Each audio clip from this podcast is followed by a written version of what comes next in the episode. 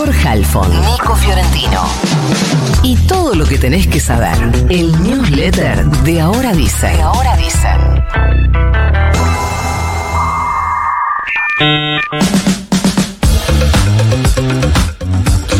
Ayer se conoció un fallo histórico. Una jueza porteña usó el concepto de violencia estética, entendida como una variante de la violencia de género. Esto fue para justificar la condena a dos años de prisión e inhabilitación por lesiones gravísimas y por estafa a un médico que había dejado en estado vegetativo a una mujer de 32 años cuando la sometió a diversas cirugías estéticas. La titular del juzgado de primera instancia en lo penal, contravencional y de faltas número 15 en la ciudad de Buenos Aires, Karina Andrade, se reunió con la socióloga venezolana, que es, la que acuñó este concepto de violencia estética, Esther Pineda G, y en la sentencia citó el libro que escribió esta socióloga, Bellas para Morir. Es la primera vez que un fallo judicial incorpora el concepto de violencia estética y es un precedente que quizás puede tenerse en cuenta, por ejemplo, para el caso de Silvina Luna contra el doctor Lotoki. Ayer fue el día del hipertenso y en ese marco se difundieron algunos datos que vale la pena mencionar. Resulta que uno de cada cuatro argentinos no sabe que tiene hipertensión arterial. Uno de cada cuatro. También es cierto que mejoró en un 50% el diagnóstico gracias al uso de tensiómetros digitales automáticos. Y dice la Federación Argentina de Cardiología que los hipertensos son más de 1.400 millones de adultos en el mundo y que es algo que le pasa a la mitad de los argentinos. Pero de esos hipertensos argentinos, la mitad está controlado y la otra mitad, o sea, de esa mitad que tiene hipertensión, la mitad está controlada y la otra mitad o no sabe o lo sabe y no tiene control suficiente. Por eso se habla de un cuarto de personas que están en una situación un poco polémica. La ciudad de Buenos Aires y ocho provincias iluminan sus monumentos de violeta esta semana para promover la adopción y el derecho de los niños, niñas y adolescentes a crecer en familia.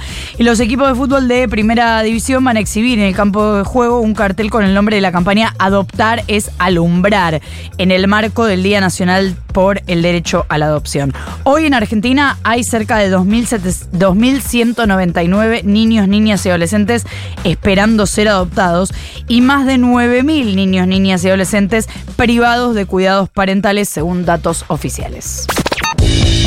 Ayer se inició el debate en comisiones de la reforma del impuesto a las ganancias en la Cámara de Diputados. Hablamos de, eh, recuerdan, el proyecto para eliminar la cuarta categoría. En realidad lo que establece es em, la eliminación del pago de ganancias para trabajadores y trabajadoras asalariados que eh, va a ser reemplazado por un único impuesto a los altos ingresos, algo que va a afectar a menos del 1% de los eh, trabajadores. Pasaron por la Cámara de Diputados la ministra Kelly Olmos, Castañeto de la FIP y algunos funcionarios de economía, además de representantes de la CGT como Héctor Daer, defendiendo el proyecto.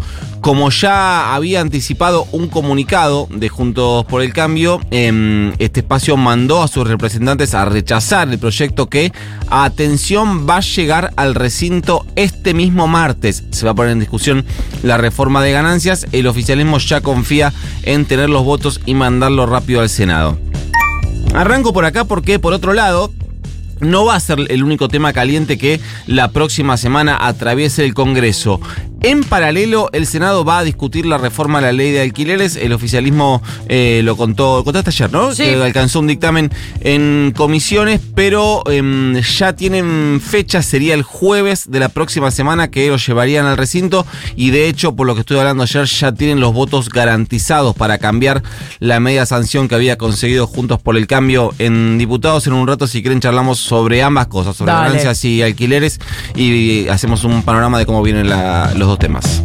Signos del Congreso, el Ministerio de Economía cumplirá con los plazos que indica la ley y hoy enviará el proyecto de presupuesto 2024 a la Cámara de Diputados.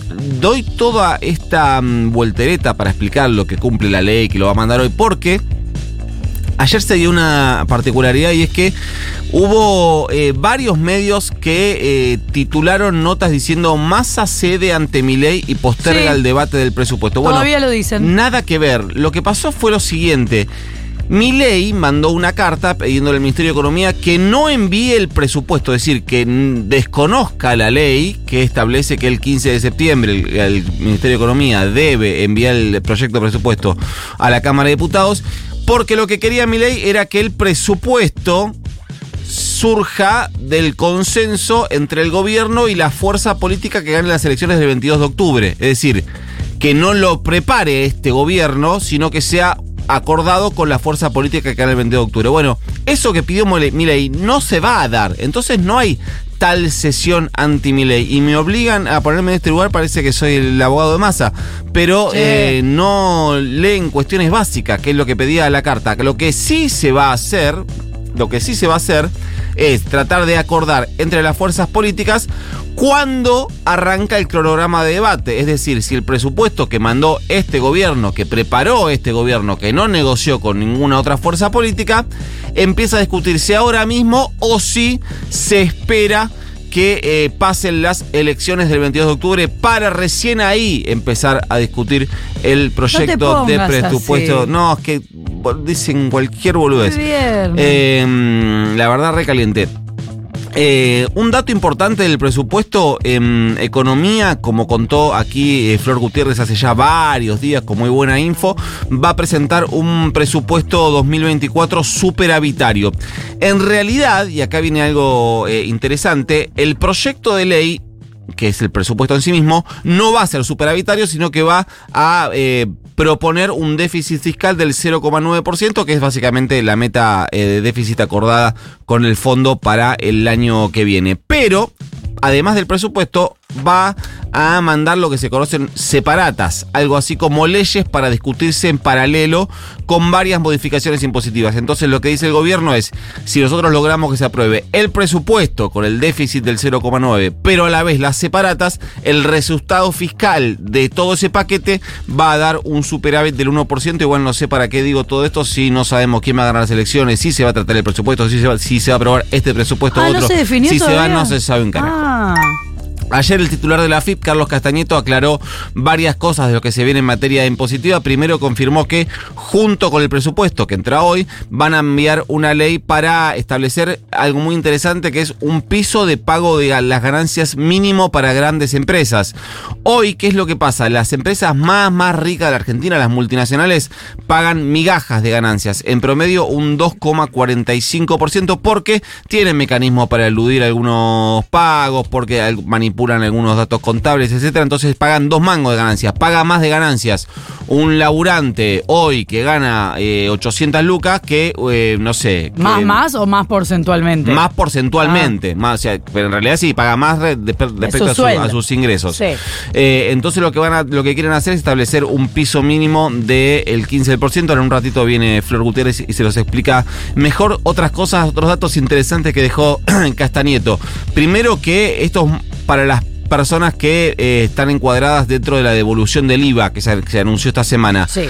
Por ahora solo te van a devolver el IVA si pagás con tu tarjeta de débito. Esto va a ser a partir del día lunes. ¿Qué quiero decir con esto? Si usás tu billetera virtual, no vas a tener devolución del IVA. Lo que está haciendo la FIP es encontrar un mecanismo para que vos puedas pagar con tu billetera virtual usando tu tarjeta de débito en la billetera virtual. Quiero decir, cuando sacas tu mercado pago, que tenés que seleccionar tu tarjeta de débito para pagar y que así se efectivice la devolución del IVA, aunque no tengas el plástico. Pero esto todavía no está, así que a partir del lunes usa tu tarjeta de débito de plástico, sagala, te la pones en el bolsillo y pagas eh, con eso hasta tanto se em, actualice con el tema de billeteras virtuales. ¿Le puedes pedir que saquen un instructivito? Que la gente no para de hacer preguntas. Sí, igual la verdad que con esto es bastante sencillo. Es paga, con la tarjeta de débito. No, pero la gente dice.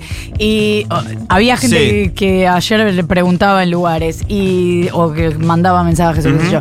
Y hay gente que dice, bueno, pero ¿y puedo llevarme esto? ¿Y puedo ir a cualquier local? ¿Y si voy el fin de semana? Es como tres, cuatro datos que vos ya los diste. Siempre la información nunca sobra. La información nunca sobra. Está bien. un flyer. Esto va a empezar a regir desde eh, el lunes. Además, dijo Castañeto que están pensando en medidas para alcanzar el casi millón de autónomos que hay en la Argentina, que hasta ahora no se quedaron afuera de eh, todo. Por último, Patricia Bullrich presentó ayer su libro y hoy arranca una caravana nacional en la Bullricheta. Te digo algo, ¿Qué? voy. Avísame si a la. Bullricheta. Sí. Eh, es espectacular porque la promocionan como una especie de casa. En realidad es una combi, la verdad, es una camioneta tradicional de Sí. esas blancas gigantes que si están circulando por un jardín de infantes no te acerques, básicamente eh, acondicionadas adentro y ploteadas por fuera con imágenes y eslogans de la candidata. Lo que busca Bullrich de alguna manera es intentar recrear la épica que consiguió Macri en 2019. Recuerden que entre las pases y las generales Macri subió casi 10 puntos con las caravanas y los actos del ¡Sí se puede! ¡Sí se puede! En la presentación de su libro, que se llama De un día para otro, estuvo Macri en primera fila, además de toda la cúpula de Juntos por el Cambio. Que no es lo mismo que decir que lo hizo de un día para el otro. Lo vamos a mandar el newsletter y vos después pasáselo a todos tus amigos.